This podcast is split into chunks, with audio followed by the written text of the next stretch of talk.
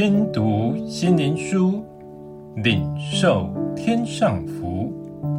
天路客，每日灵粮。第一百三十九日，医治的大能。诗篇一百零七篇二十节，他发命医治他们，救他们脱离死亡。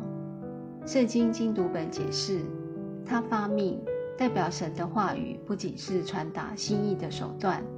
也蕴含着超越字面意义的内容。神的话也是创造和维持万物的全能，一旦宣告，就必得成就。有一个人，他枯干的手，耶稣要他将手伸出，他一伸手就好了。罹患大麻风的大臣，先知要他去约旦河洗七回，他做了，大麻风就好了。长大麻风的人到耶稣面前求医治，耶稣要他们去给祭司检查。本来应该是病好了，才要去给祭司查看，证明好了。他们一去祭司那里，他们的大麻风就好了。野地里有五千人到耶稣那里听到，耶稣要门徒给他们吃，他们只能拿出五饼二鱼，他们一拿出来给耶稣。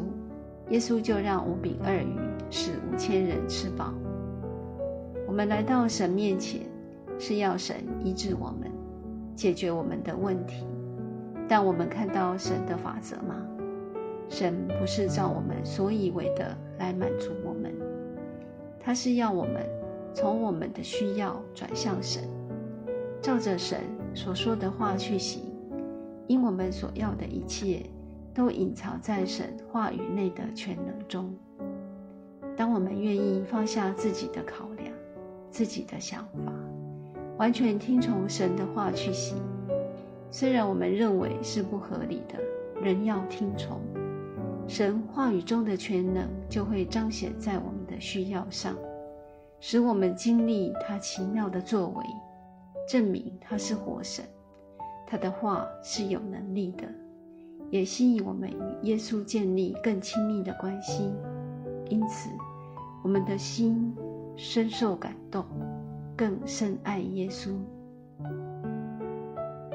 最后，让我们一起来祷告：主啊，你的光线有医治之能，你的话是灵，是生命。